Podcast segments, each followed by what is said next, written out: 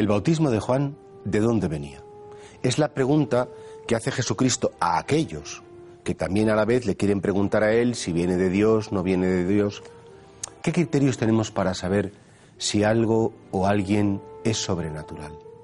Eh, ¿qué, como de algún modo, cómo podríamos discernir o distinguir esto viene de Dios o esto no viene de Dios? En este sentido, San Ignacio de Loyola, que era un maestro de la regla de discernimientos de espíritu, siempre decía que para conocer que algo viene de Dios, primero, no suele ser el camino de lo fácil. Dios no nos facilita las cosas, sí el camino de la sencillez, pero no el camino de lo fácil. Y en segundo lugar, y sobre todo lo más importante, cuando un pensamiento o un plan es de Dios, aunque sea esforzado y sea difícil, ese pensamiento y ese plan de Dios provocan paz en el alma. Las cosas que no son de Dios, a lo mejor al principio sí, dan euforia, pero luego te queda un cierto pozo, un cierto desasosiego. Cuando las cosas son de Dios, provocan una inmensa paz y serenidad en el corazón. Con miedo a la lucha, con miedo al esfuerzo, pero en el fondo, debajo de ese miedo, una grandísima paz. Nosotros también tendríamos que saber hacer una lectura creyente de nuestros pensamientos, de nuestros sentimientos, de nuestros deseos y saber que dentro de nosotros hay pensamientos que Dios nos pone, pero otros no. Que hay sentimientos que efectivamente vienen de Dios y otros sentimientos no son divinos. Y sobre todo nuestros deseos a veces son muy egoístas, muy comodones.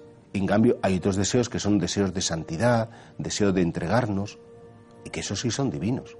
Pero claro, cada uno tiene que hacer dentro de su interior un proceso para distinguir, Señor, qué es tuyo y qué es mío. Que es una cosa que nace de mi vanidad, de mi afán de protagonismo, de mi rencor, de mi rabia, y qué es lo que nace pues de un deseo de justicia, de un deseo de verdad. Es muy importante esto. Porque claro, hay gente incluso que pretende justificar sus, sus sentimientos, sus deseos, sus acciones, pensándose que son de Dios cuando a lo mejor son fruto pues, pues, de un mero juicio humano.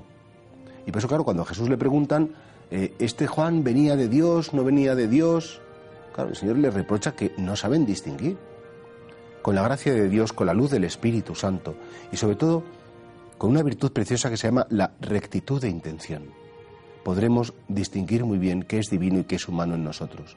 Una rectitud de intención que solo busca, pues, la gloria de Dios, el bien de los demás. Que no me busco a mí mismo, que no busco mi bienestar, ni mi comodidad, ni mi gloria.